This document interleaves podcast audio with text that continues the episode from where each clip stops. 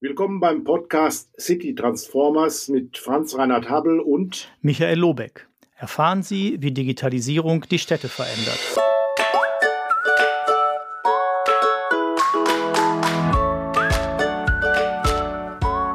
Und weiter geht's mit einer neuen Episode des Podcasts City Transformer. Wir, das sind Michael Lobeck und Franz Reinhard Habel. Heute haben wir zwei Bürgermeister als Gäste an Bord. Zum einen Patrick Kunkel aus Eltville und zum anderen Alexander Heppe aus Eschwegen. Schon mal herzlichen Glückwunsch, äh, dass wir heute mit Ihnen hier äh, sprechen und reden können. Bevor wir das aber tun, Michael, meine obligatorische Frage, was gibt's Neues? Ja, jetzt gibt es natürlich eine ganze Menge Neues. Also drei, drei Sachen nenne ich mal kurz. Also es gibt eine neue Bundesregierung äh, seit unserem letzten Podcast. Ähm, und äh, der Koalitionsvertrag liegt auch vor und wir wissen jetzt inzwischen, was alles zur Digitalisierung da drin steht, was uns ja besonders interessiert. Also stehen noch viele andere Sachen drin. Besonders schön finde ich die neunstündige Lesung von Birte Schneider der Heute-Show des Koalitionsvertrages. Nur als kleiner, kleiner Tipp. Ähm, aber jetzt, keine Angst, jetzt kommt keine neunstündige Lesung, aber ich möchte zwei Dinge mal kurz erwähnen. Einmal im Bereich Städtebau steht da drin, wir entwickeln den Smart City Stufenplan weiter und richten ein Smart City Kompetenzzentrum ein. Da kannst du mir gleich mal sagen, Franz Reinhardt, was denn der Smart City Stufenplan ist. Und äh, zweitens steht da gute Lebensverhältnisse in Stadt und Land. Das Bundesprogramm Smart Cities wird fortgeschrieben und erweitert auf Smart Regions. Dabei soll es agiler gestaltet werden und mit städtebaulichen Fragen verknüpft werden. Also das wäre sozusagen das, äh, eine, eine wesentliche Neuigkeit, die ich die ich habe. Und weißt du, was der Smart City Stufenplan ist? Ich hatte von dem noch nie gehört. Nein, äh, das äh, ist sicher eine, wenn man so will, Neuerfindung. Die neue Regierung muss sich etwas absetzen von der bisherigen Regierung. Ich gehe mal von einer vierten Stufe aus, äh, die eben nur anders deklariert wird. Neu ist natürlich auch, dass diese Aufgabe aus dem BMI wegwandert in das Ministerium für Bauen und Wohnen. Auch das äh, Referat äh, ist ja neu besetzt worden jetzt im Bereich Smart City. Damals noch, als die äh, Besetzung stattfand, unter der Maßgabe, es dann doch vielleicht beim BMI zu lassen. Inwieweit jetzt auch die Personen mitwechseln, kann ich in dieser Sekunde noch nicht sagen, gehe aber davon aus, so dass wir gerade was die Stadtentwicklung betrifft, es wahrscheinlich sehr stark auch in den nächsten äh, Monaten und Jahren mit dem neuen Ministerium zu tun haben und dort auch die Akzente gesetzt werden und dort auch ein Stufenplan entwickelt wird. Das deutet darauf hin, dass auf jeden Fall Städte und Gemeinden weiter Fördermittel bekommen.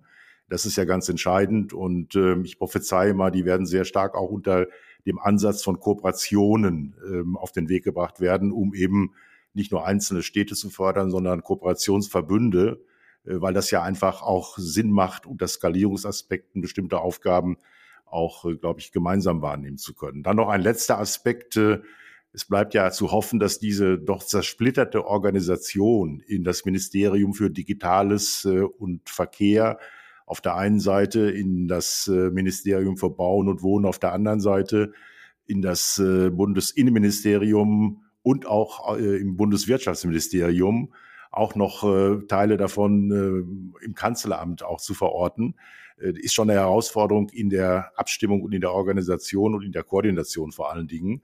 Ähm, ich bin mal gespannt, äh, wie das hinzukriegen ist. Äh, vermutlich wird das Ministerium für Digitales und Verkehr weiter aufgewertet. Man hat nicht umsonst die beiden Namen getauscht. Bisher hieß es ja Verkehr und Digitales, jetzt heißt es Digitales und Verkehr wobei allerdings auch unter den Klimagesichtspunkten der Bereich Verkehr schon den Schwerpunkt bilden wird in dem Ministerium. Aber man muss abwarten, wie die Akzente gesetzt werden, wie die der Abteilungen besetzt werden, die Staatssekretäre, der CDO, der äh, CIO. All das sind äh, spannende Fragen, die uns natürlich in den nächsten Wochen auch berühren. Wir könnten jetzt weiter eine gute Stunde über die Koalitionsvereinbarung auch in vielen anderen Politikfeldern diskutieren, wollen wir nicht. Ich denke, wir sollten schnell auch zu den Kommunen kommen. Ja, und ich habe noch eine Kleinigkeit vorher, eine Kleinigkeit ja, vorher, eine gerne. zweite Sache. Ich, ich, die passt meiner Ansicht nach gut, also zumindest so halb. Äh, die ist so ein bisschen so ein kleiner Rant, sagt man, glaube ich, im Internet. Ich habe letztens als Vorsitzender eines kleinen Vereins, der heißt Forum Stadtbaukultur Bonn, hatte ich die Freude, eine Steuererklärung über Elster zu machen. Und ich finde, das passt gut zu unserem Thema Digitalisierung, weil das passt zu diesem schönen Leitsatz, wenn man ein schlechtes System digitalisiert, erhält man ein schlechtes digitales System. Also ich, ich bin quasi, ich saß schreiend am Schreibtisch, so kann man sich das vorstellen, ja. Ich fand es völlig unverschämt. Also mir wurden Fragen gestellt, wo ich dachte, also auch wenn, wenn hier zwei äh, Leute sitzen, die Jura studiert haben, ich habe es nicht studiert, ich kenne das Körperschaftssteuerrecht nicht auswendig. Also ich wusste überhaupt nicht, was die von mir wollen. Und mir wurden dann Fragen, und ich dachte, der Vorteil der Digitalisierung wäre ja, wenn ich gesagt habe, ich bin ein gemeinnütziger Verein, dann stellt man mir keine Fragen, die mich nicht interessieren. Nein, so war es nicht. Ich kriegte Formulare zu Genossenschaften, zu politischen Parteien und so. Okay, damit höre ich jetzt auf. Ich will nur sagen, das ist auch was Neues für mich gewesen. Und das ist spannend, glaube ich, darum, für mich ist es schon auch eine Verbindung jetzt äh, zu unseren beiden Gästen, weil ich glaube, das sehen sie alles ganz anders. Sie wollen das nicht so haben, wie ich das da erlebt habe. Und äh, darum ist es, glaube ich, trotzdem eine schöne Verbindung, auch wenn es jetzt so ein Einzelfall ist. Aber ja, Franz Reiner, mach du weiter. Vielleicht gleich auch noch drüber hören. Also wir wollen zu den Kommunen kommen und heute über ähm, Lernlabore sprechen. Bevor wir das allerdings tun, äh, doch meine Frage auch an Patrick Kunkel und Alexander Heppe. Äh, die Koalition hat ja ihren Vertrag überschrieben mit mehr Fortschritt wagen. Ist das auch aus eurer Sicht die richtige Botschaft? Patrick, fang mal an. Ich glaube, du hast mich gesagt, ja, hallo in die Runde. Ähm, ja, mehr Fortschritt wagen, da kann man nichts dagegen haben. Wir sind gespannt, wie dieser Fortschritt aussieht als Kommunen, ja, und dass wir ähm, also mein Kollege Hepp und ich, wir halten uns an den Leitsatz, wer erkennt, dass die Kommunen die erste Ebene im Staat sind, der hat schon viel verstanden. Und äh, wir hoffen einfach, dass man wirklich erkennt, dass die Kommunen der Maschinenraum der Demokratie sind. Und wenn wir etwas testen und wenn wir vor allem fortschrittlich sein wollen, dann geht das nur in und mit den Kommunen. Und je mehr man davon wagt, desto besser. Vielen Dank. Alexander. Ja, da kann ich Patrick an der Stelle wirklich nur äh, zustimmen. Die Kommunen sind die erste Ebene des Staates, nicht die unterste. Das ist ein Irrglaube, der häufig bei Bundespolitikern anzutreffen ist, weil ja bekanntlichermaßen das Sein, das Bewusstsein auch ein bisschen ähm, schärft. Dennoch ist es so, ähm, der Koalitionsvertrag ähm, bietet viele, viele gute Buzzwords, ähm, bildet vieles ab. Ähm, ob man das dann alles so umsetzen kann, das muss man dann sehen. Man hat sich jede Menge äh, vorgenommen. Äh, an der einen oder anderen Stelle fehlt mir noch so ein bisschen der Glaube hinsichtlich der Gegenfinanzierung. Und da ist es vor allen Dingen äh, dann auch die Mittelausstattung der Kommunen. Denn wenn wir der Maschinenraum der Demokratie bleiben wollen, dann müssen wir auch aufgabengerecht ausfinanziert werden. Und diese Aufgaben, die wir als Kommunen zu tätigen haben, haben sich in den letzten Jahren deutlich, deutlich erweitert. Ja, das Thema hatten wir natürlich auch schon öfter beim Thema äh, Digitalisierung und Verwaltungsmodernisierung, dass äh, sozusagen die Kommunen so schön ja auch ein großes Förderprogramm Modellprojekt des Smart Cities ist, äh, aber es kann halt nicht bei Förderprogrammen und Einzelprojekten bleiben, sondern es muss darum gehen, dass äh, Kommunen eine Ausstattung haben, mit denen sie also die Probleme bewältigen können und die Herausforderungen. Aber jetzt wollen wir ja heute mal über die, äh, eine ganz tolle Sache sprechen, die Sie schon tun, äh, nämlich über die Lernlabore. Ähm, wer, wer, von Ihnen beiden mag vielleicht mal kurz einführen, was, was das ist für die, unsere Hörerinnen und Hörer? Ja, Herr Kunkel, bitte gerne. Ja, ich fange gerne an. Ähm, ein Lernlabor, der Name sagt es schon, ist ein Raum, in dem man ähm, gefahrfrei lernen darf also wir hängen auch das Thema Federkultur schon in die, in die Eingangstür und ermutigen einfach äh, auch hier Fortschritt zu wagen. Also die Frage, die wir uns äh, als Bürgermeister stellen, ist, äh, wenn wir der Auffassung sind, dass wir auch eine Art von Unternehmen leiten, dann haben wir eben auch das Problem und die große Herausforderung, wie man ja lieber sagt, ähm, dass wir einen Fachkräftemangel zu befürchten haben. Wir sehen den jetzt auch schon. Und wie bekommen wir junge Menschen dazu, sich für eine Arbeit in der Kommune zu begeistern? Das geht nur, wenn sie sich mit kommunalen Themen auch schon während ihres Studiums, am liebsten auch schon in der Schulzeit oder während ihrer ersten Arbeitsjahre beschäftigen und erkennen können, wie vielfältig die Arbeit in einer Kommune sein kann. Und die Lernlabore sollen junge Menschen anziehen und haben den einen Zweck, äh, dass wir versuchen, sie dazu zu ermuntern, ihre Abschlussarbeiten, also Bachelor, Master oder auch mal eine Jahresarbeit, über ein Thema zu schreiben, das auf die Kommune einzahlt. Und hier haben wir wirklich auch äh, richtige Räume geschaffen, in die man sich als Student einbuchen kann ähm, und dort eine Arbeit zu schreiben zu einem Thema, was ähm, ein Stadtthema ist. Und man bekommt dann einen Partner aus der Stadtverwaltung auch zur Seite gestellt. Also praktisch, man arbeitet dann am Real Case. Und wir haben hier in Eltville jetzt vier Kooperationen, das sind alles LOIs, aber das wird alles noch aufgeweitet. Wir sind natürlich jetzt durch Corona, findet das leider alles noch digital statt, wobei wir auch schon einige Veranstaltungen in den Räumen hatten, die wir nur eingerichtet haben. Ein schöner Altbau, also auch sehr attraktiv für junge Menschen, glaube ich, dort zu arbeiten bei uns. Ähm, und wir haben online jetzt schon einige Themen durchexerziert und ähm, das lässt sich sehr gut an. Das heißt, wir können junge Menschen dafür gewinnen, in die Kommunen zu kommen, an kommunalen Themen zu arbeiten. Das bringt uns etwas, weil wir eine andere Sichtweise bekommen, auch eine junge Sichtweise, auch eine Sichtweise von außen.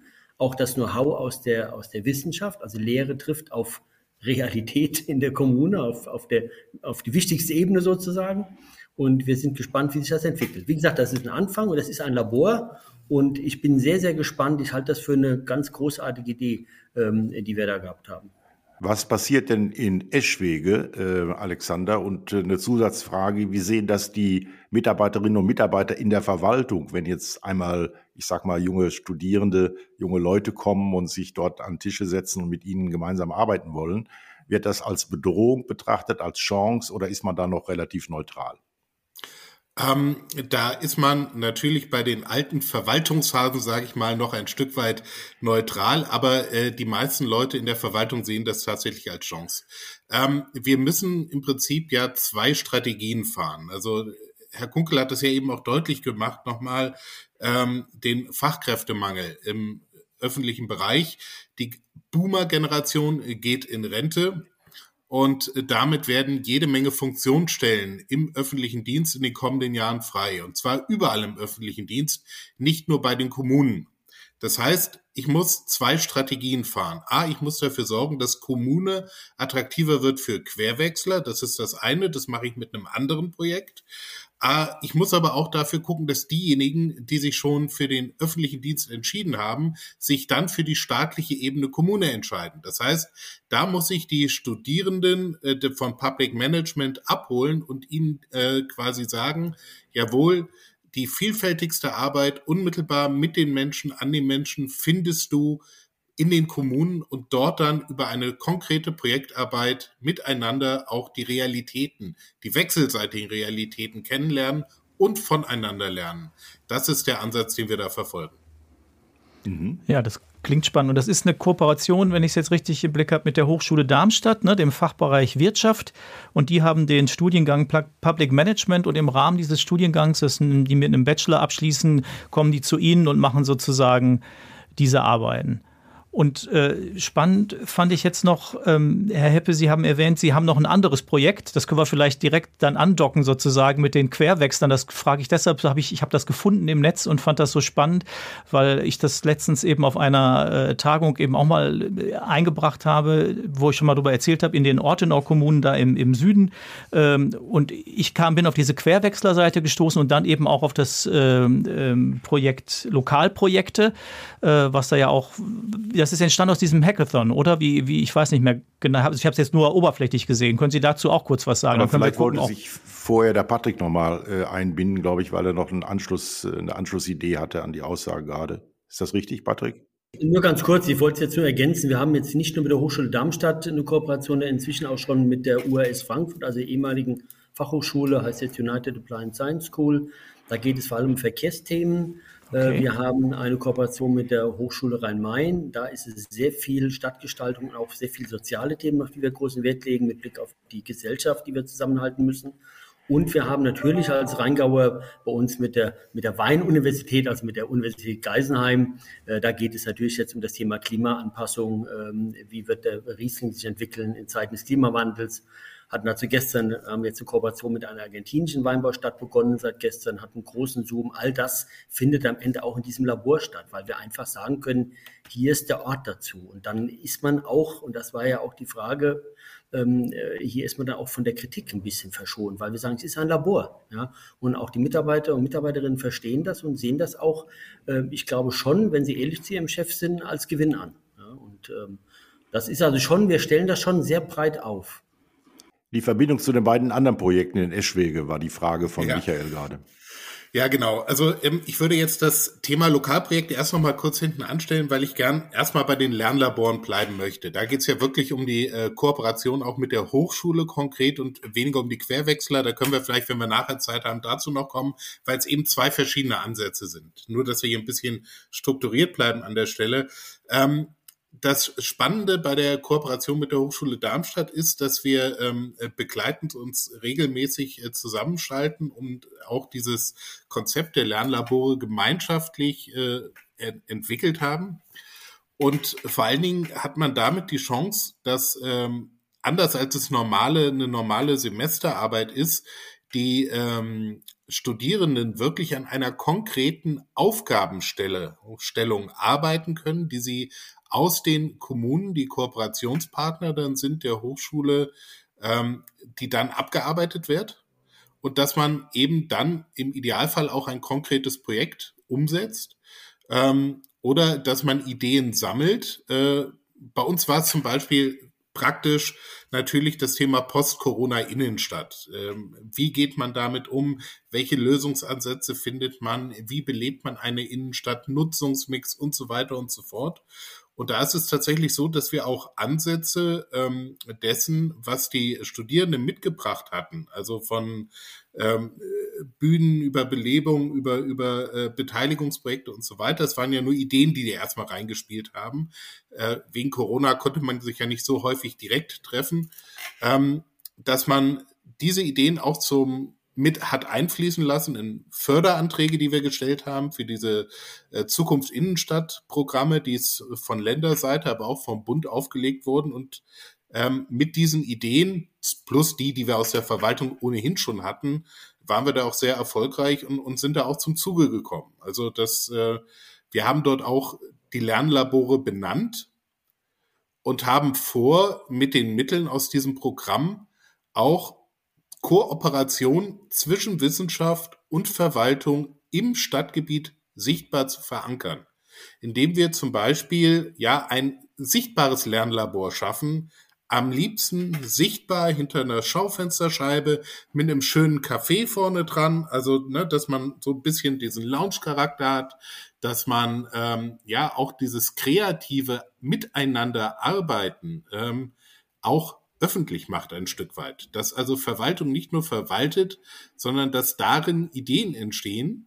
Und wenn sich Studierende mit Verwaltung dann gemeinsam an Ideen reiben, dass dann vielleicht noch mehr entsteht, als jeder alleine beitragen könnte. Aber der Fokus liegt ja auf Verwaltung. Es gibt ja eine Reihe von Stadtlaboren auch bei Smart City Projekten, die quasi die gesamte Stadtentwicklung betrachten. Und wenn ich dich richtig verstehe, geht es hier zunächst erstmal um die Öffnung der Verwaltung nach außen und dort Verbindungen auch zu Organisationen, Zivilgesellschaft etc. Vor allen Dingen aber auch für Nachwuchskräfte attraktiv zu machen und sich dort auch äh, mit Themen äh, beschäftigen, die auch Verwaltungsprozesse vereinfachen vielleicht und äh, Modernisierung, sage ich mal im Allgemeinen, in die Verwaltung der Stadt bringen. Also Konzentration auf die Verwaltungsarbeit. Wir sind ja noch bei den Ressourcen für ein solches Labor. Ähm, Patrick, wie muss ich mir das vorstellen? Du hast das kurz angesprochen. In der Corona-Zeit findet vieles virtuell statt. Alexander hat gerade gesagt, äh, er will eine Einrichtung äh, möglichst in der Innenstadt etablieren. Ähm, hast du vor, Räume in der Stadtverwaltung auch mit dem Laborschild, sage ich mal, an der Tür auszustatten, dass man eine Verortung hat? Und wie weit ist das wichtig und was passiert da in Edwilde gerade? Ja, wir sind da schon einen, einen großen Schritt gegangen ähm, so attraktiv ich äh, so eine Glasscheibe auch finde in der Fußgängerzone, das ist dann mein, mein, mein Traum noch. Wir haben bislang, aber auch sehr attraktiv in einem alten, das heißt bei uns das alte Amtsgericht, also Nomen est Omen, gehört aber der Stadt. Und nachdem die Landesregierung in Mainz, in Wiesbaden, der Mainzer Straße, das große Justizzentrum gebaut hat, ist das eben an die Stadt zurückgefallen. Wir hatten das jahrzehntelang vermietet, auch mit dem, mit dem Investitionsstau. Ja, wir haben ja sehr Hunderttausende von Euro in das Haus gesteckt haben im Erdgeschoss ein großes, großes Jugendzentrum, was uns jetzt zu Corona-Zeiten sehr zugutekommt. Wir haben den ersten Stock frei gehabt, dort waren Vereine untergebracht und im zweiten Stock ist unser ganzes Bauamt untergebracht. Und der erste Stock ist jetzt fast komplett Lernlabor. Wir haben dort jetzt Amt für Soziales und Kinder-Jugendbüro und haben äh, einen ganz, ganz großen Raum, den früheren Gerichtssaal, der mit sechs Arbeitsplätzen ausgestattet ist, mit, mit wirklich schönen Möbeln, auch mit Lounge-Möbeln, haben einen Sitzungssaal, den alle benutzen, auch die, also die Mitarbeiter der Stadt, aber auch die Studenten haben eine gemeinsame Küche. Und das sind richtig, ich sag mal, richtig coole Räume. Und unten an die Tür kommt dann eben neben dem Verwaltungsschild auch das Schild Landlabor. Und ähm, wie gesagt, es waren Studenten schon da.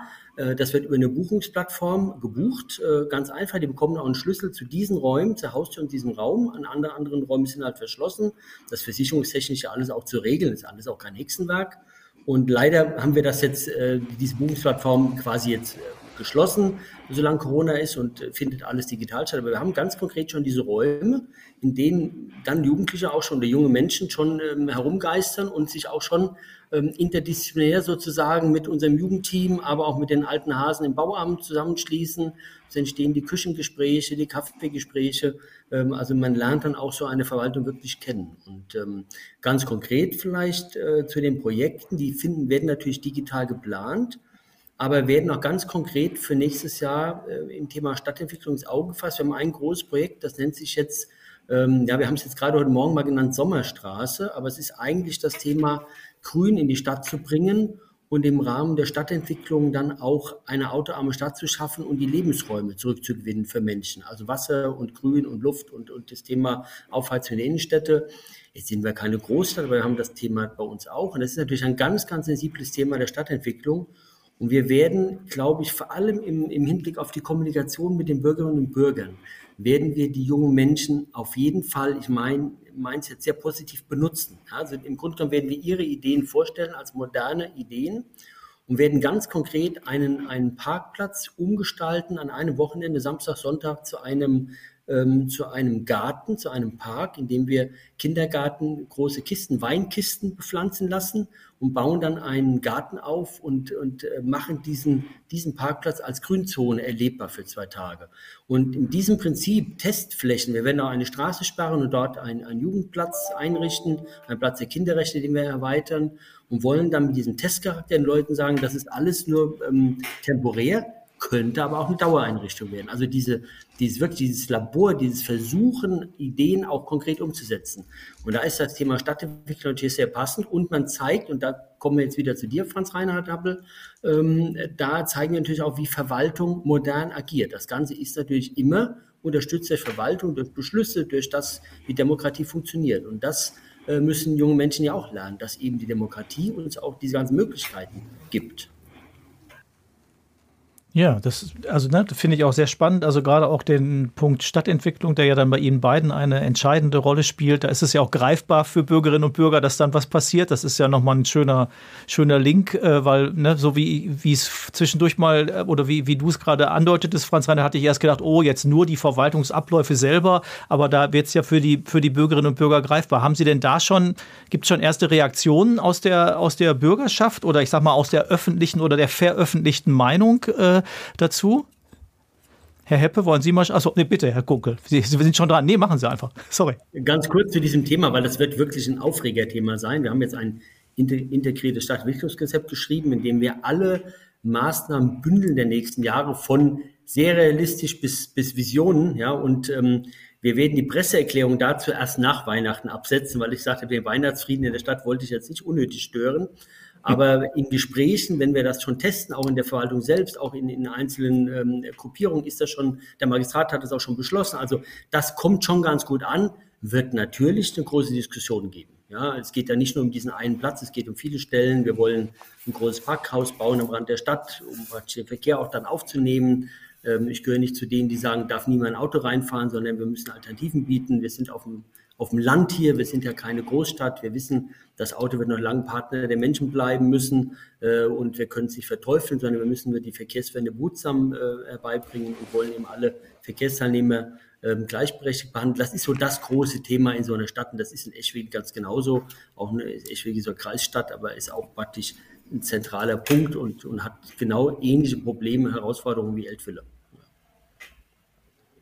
Alexander, wie sieht wie sieht das die, die Öffentlichkeit in der Stadt Eschwege und Anschlussfrage auch an beide dann, aber du kannst ja dann äh, einsteigen auch, wie sieht der Rat das, der Stadtrat? Äh, sehen die das eher, naja, wir warten mal ab, was machen die da gerade wieder?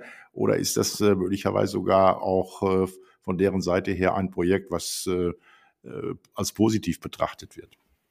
Also diese Kooperation mit der ähm, Universität im Rahmen des Lernlabors. Das haben wir jetzt äh, einmal probeweise gemacht im Sommer. Das haben wir erstmal tatsächlich rein verwaltungsintern gemacht, weil uns da auch keine zusätzlichen Kosten entstanden sind. Das haben wir erstmal gemacht und probiert. Ähm, jetzt haben wir natürlich in den Förderanträgen, haben wir dann natürlich Mittel drin für die Ausgestaltung eines solchen Lernlabors.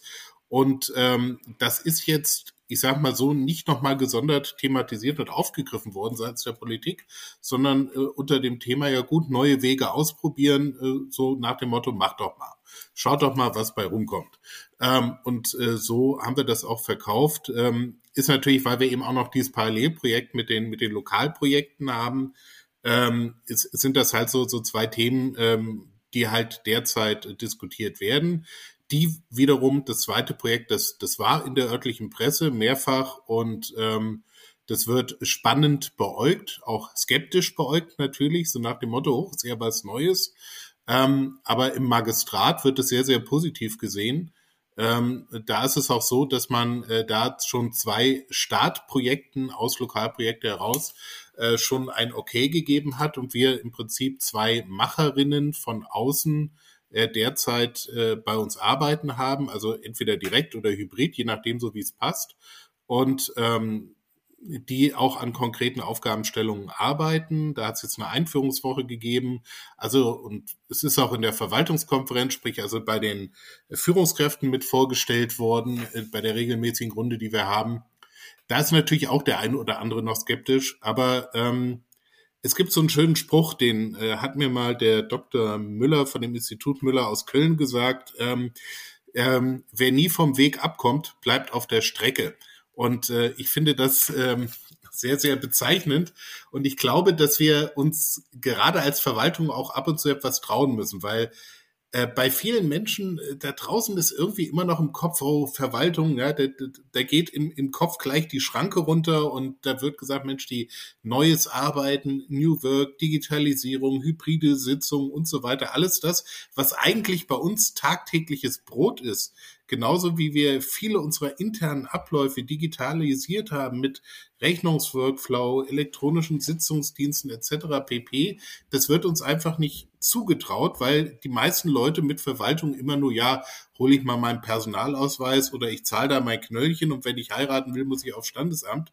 Aber dass wir eigentlich die Menschen bei ihrem tagtäglichen Leben von A bis Z begleiten und, und als Partner eigentlich für die da sind und es keinen Bereich gibt, wo Kommune kaum eine Rolle spielt, das ist dem wenigsten so bewusst, diese Aufgabenvielfalt. Und zu sagen, Mensch, das ist total bunt, vielfältig, es macht unglaublich viel Spaß und wir arbeiten auch mit modernen digitalen Methoden.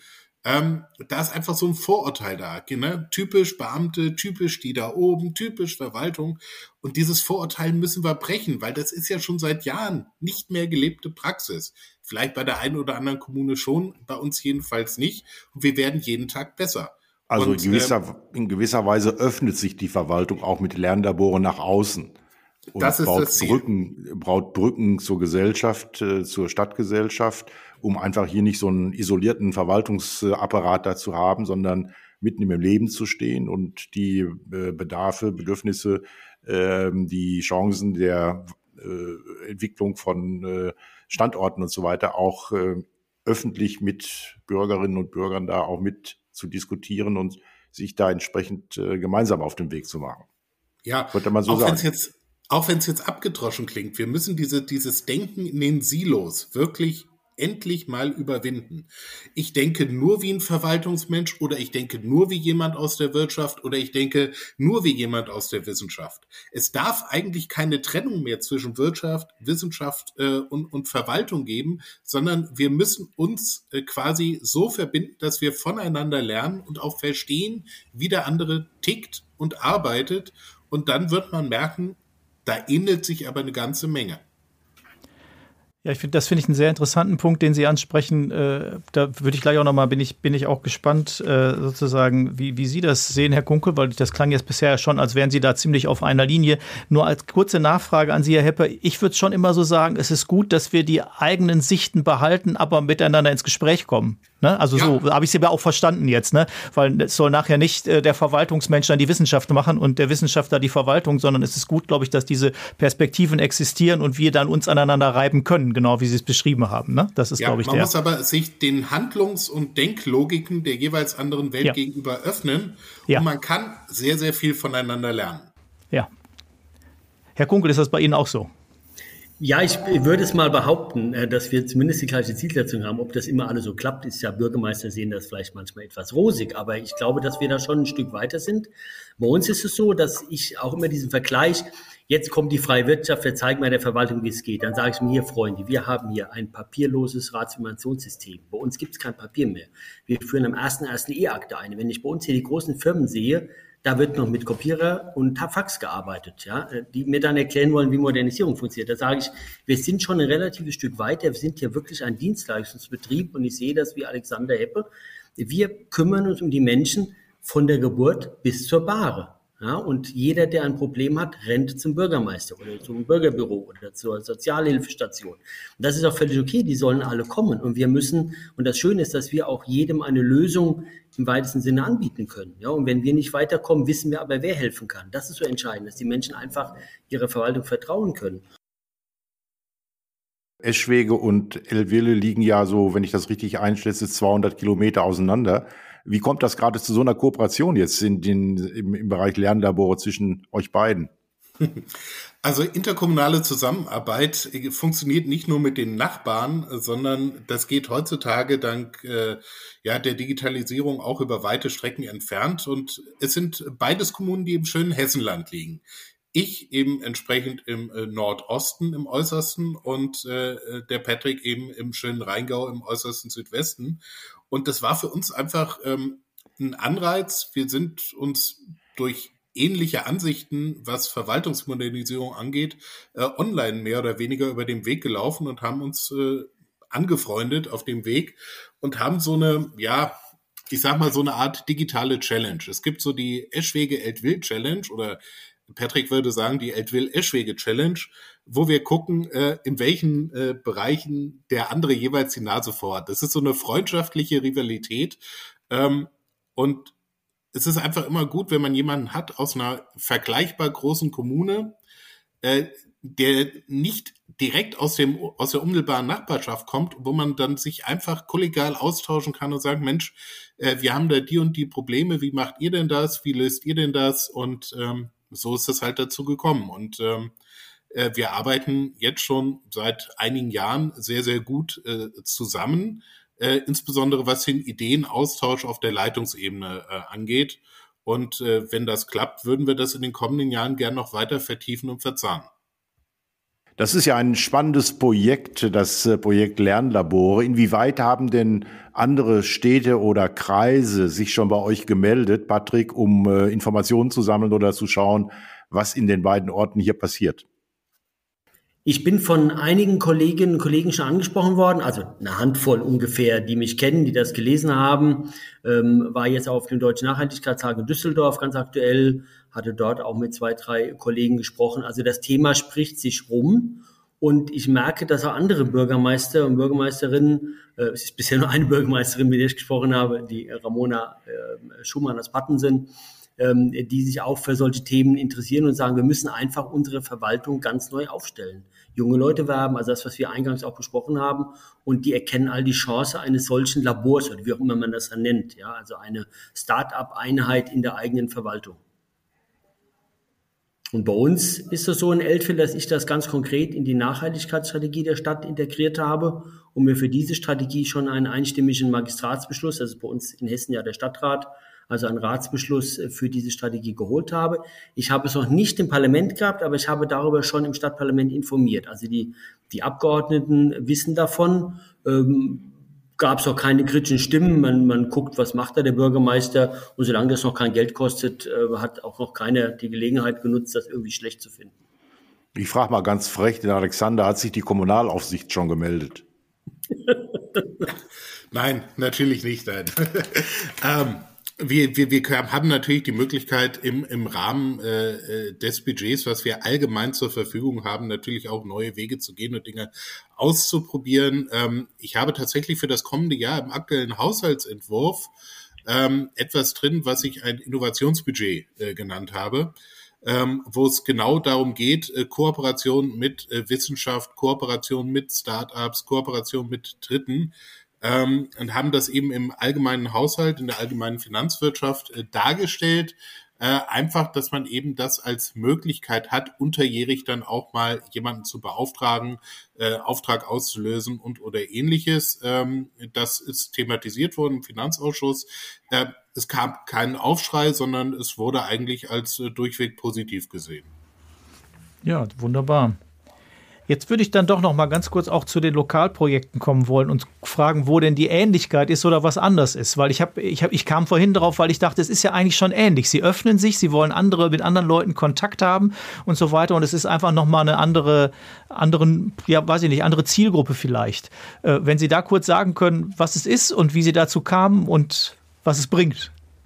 Ja, ja, also ähm, während die Lernlabore ja konkret die Kooperation zwischen Verwaltung und Wissenschaft ist äh, und auch die Öffnung in dem Bereich, geht es bei der äh, bei Lokalprojekte um etwas anderes. Lokalprojekte ist ein anderer Weg, den künftigen Fachkräftemangel äh, zu begegnen ich bin mit der Herausforderung gestartet beim Hackathon äh, Update Deutschland, habe da meine Herausforderungen hineingetragen und heraus kamen dann Lokalprojekte. Das ist ein Startup. Die sind inzwischen eine GmbH, Gemeinnützigkeit äh, anerkannt und ähm, die kümmern sich im Prinzip darum, dass man ähm, Kommunen und Macherinnen und Macher für ein konkretes Projekt miteinander matcht, also verbindet, sie zusammenführt und gleichzeitig ähm, Querwechsler gezielt anspricht. Plus, was es anders macht, man könnte ja sagen, das ist ja, dann ist ja einfach nur eine Personalvermittlung. Genau das ist es nicht. Es ist eine Pro Projektvermittlung. Ähm, und für dieses Projekt sind die Macherinnen und Macher angestellt bei lokalprojekte.de und werden äh, quasi an die Kommunen ausgeliehen und die können dann über diesem Weg Kommune kennenlernen, wie arbeitet man da. Aber da geht es eben nicht um die wissenschaftliche Begleitung alleine, sondern tatsächlich um konkrete Projekte, die dann durchgeführt werden.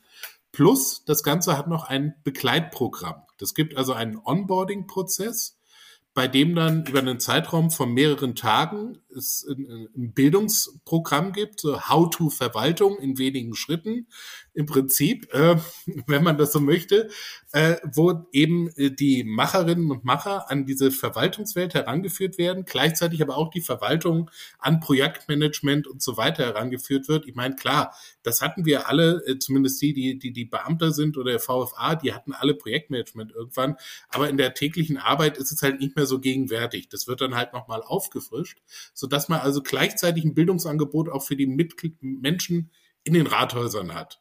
Und ähm, das Begleitprogramm läuft während der kompletten ähm, Projektdauer im Hintergrund und das ist dann so ein Trio. Es gibt den Macherinnen und die Macher, die hat ihr Projekt und führt das in der Verwaltung durch.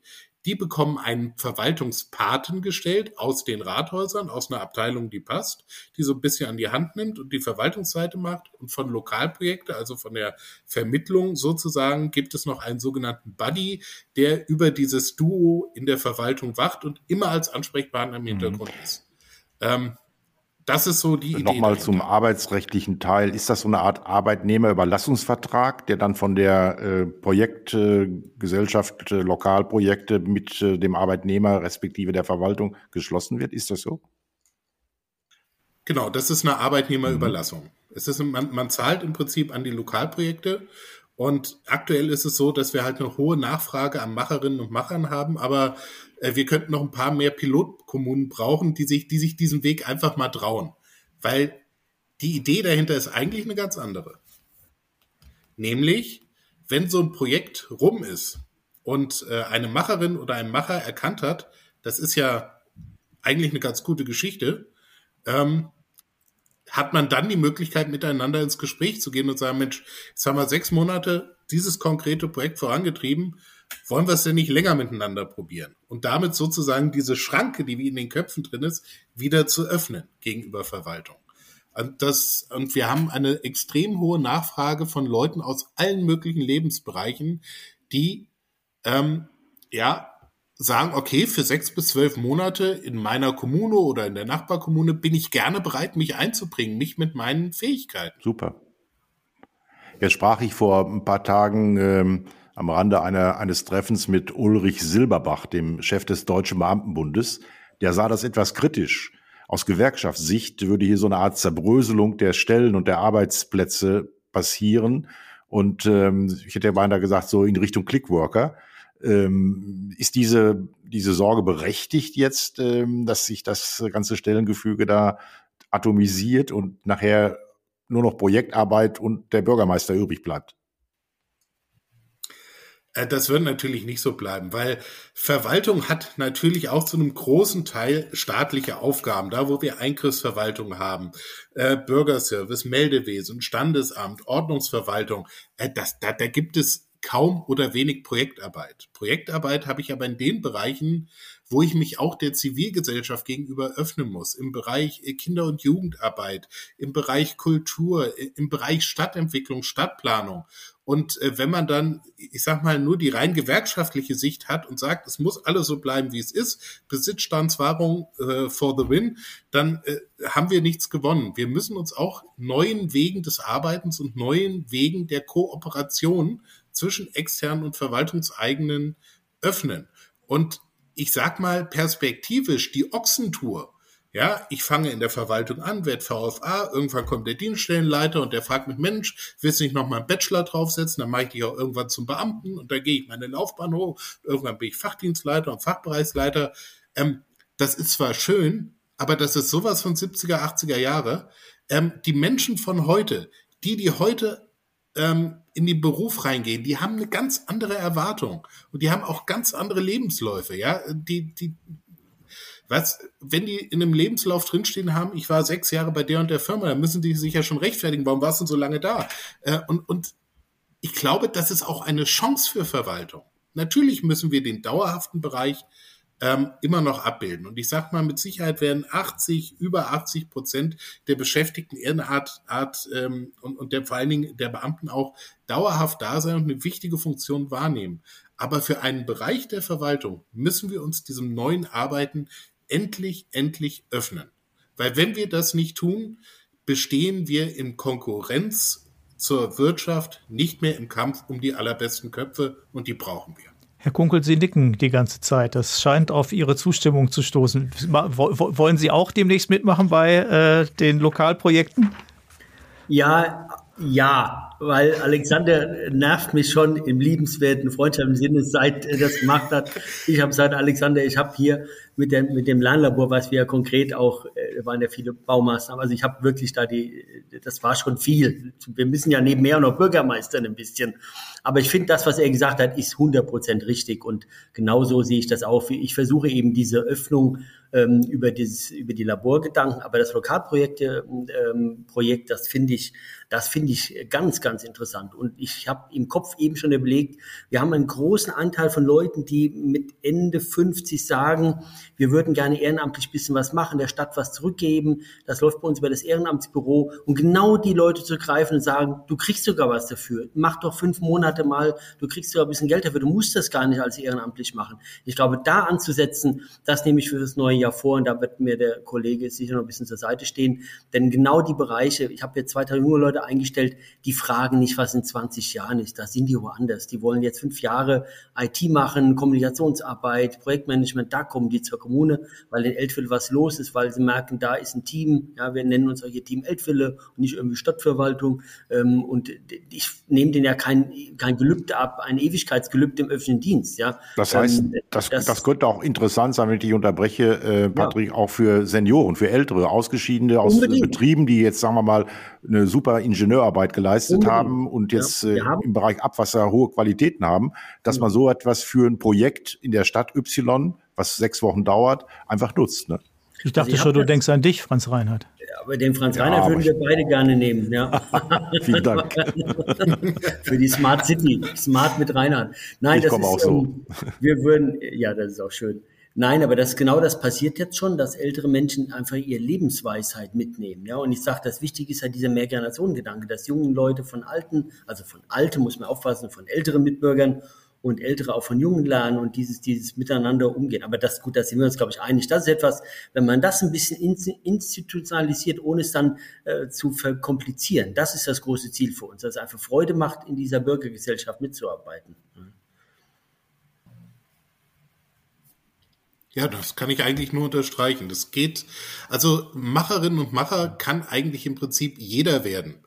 Ähm, das können Leute sein, die sagen, okay, ich arbeite sowieso nur Teilzeit, aber ich könnte mir vorstellen, mit einem gewissen Anteil auch für meine Kommune was zurückzugeben. Es können, kann, können Leute sein, die gerade aus welchen Gründen auch immer einen, einen Gap hier in ihrem Lebenslauf haben, äh, Leute, die ein Sabbatical gemacht haben, Leute, die zwischen zwei Beschäftigungen stehen oder eben auch, wie, wie Patrick das gesagt hat, äh, Menschen, die frisch in den Ruhestand gekommen sind und gesagt haben, okay, meine Kenntnisse und Erfahrungen, die ich aus dem und dem Bereich gesammelt habe, die stelle ich jetzt nochmal ja, meiner Stadt, meiner Region zur Verfügung und wir haben alle was davon. Und da gibt es ganz, ganz viele Menschen, die tatsächlich so ticken. Wir merken das ja an der hohen Nachfrage an Macherinnen und Macher und würden denen noch viel, viel mehr Städte und Gemeinden vermitteln. Also wir haben beispielsweise, es gibt ja die Idee des Repair Café, das ist ja nichts Neues. Das läuft bei uns seit einigen Jahren. Da kommen ältere, also die Bastelelektriker und die, die haben einfach Spaß, die treffen sich, reparieren, machen, tun und das ist ja nur ein Anfang. Da kann noch viel mehr draus. Wir können wirklich gerade das Thema Wassermanagement, was du gesagt hast, Franz Reinhardt, neue Themen, wo man wirklich auf die Erfahrung von einem Wassermeister, der also 30 Jahre lang weiß, wie das Wasser fließt und, und, und wie das Klima sich verändert, weil sie es jeden Tag gesehen und gespürt haben. Ja, die haben ganz andere Erfahrungen. Die kriegen wir nicht über ein Ingenieurbüro, was von irgendwo herkommt, sondern die kommen aus der Stadt und kennen ihre Stadt besser als viele andere, haben aber irgendwo ganz woanders gearbeitet. Ja. Und das Wissen zu bündeln abzugreifen und mit bisschen Bürgermeisterscham ihnen zu entlocken, das ist halt unsere Aufgabe. Die Zeit ist over, die Zeit ist äh, abgelaufen. Äh, ganz, ganz herzlichen Dank. Ähm, auch ähm, die Breite der Darstellung vom Lernlabor über Lokalprojekte bis zum Repair Café und das, was Kommunalpolitik eigentlich bedeutet und wie engagiert auch hier Bürgermeister ähm, durch ähm, die Übernahme von Führung und Verantwortung auch Zeichen setzen können, an der Gestaltung der Lebenswelt der Menschen äh, mitzuwirken, hat sich heute auch in diesem Podcast gezeigt. Das letzte Wort hat aber wie immer Michael. Ja, wunderbar. Also herzlichen Dank für diese wunderbaren Beiträge. Ich habe noch mal direkt am Anfang ja gelernt, dass die Kommune die erste und wichtigste Ebene ist, dass sie mich von A bis Z begleitet. Äh, ich würde mich freuen, wenn wir alle schaffen, äh, die neue Koalition konstruktiv, kritisch zu begleiten und dieses, äh, dieses Gefühl, auch was Sie auch ausstrahlen, finde ich, mehr miteinander, also auch wenn die jetzt nicht zu Ihrer Partei gehören, aber mehr miteinander zuhören und miteinander Sachen ausprobieren, um auch eine Fehlerkultur untereinander hinzukriegen und die auch anderen zu zuzugestehen. Äh, ja, würde ich uns allen wünschen. Ich freue mich äh, sozusagen über dieses Gespräch und wünsche Ihnen viel Erfolg mit, mit Ihren Projekten. Den Hörerinnen und Hörern, wenn Sie noch Vorschläge haben, wie immer eine Mail an info.habel-und-lobeck.de erreicht uns beide. Und äh, ja, über Weihnachten können Sie sich ja dann auch unsere 20 Episoden in aller Ruhe anhören. Vielen Dank.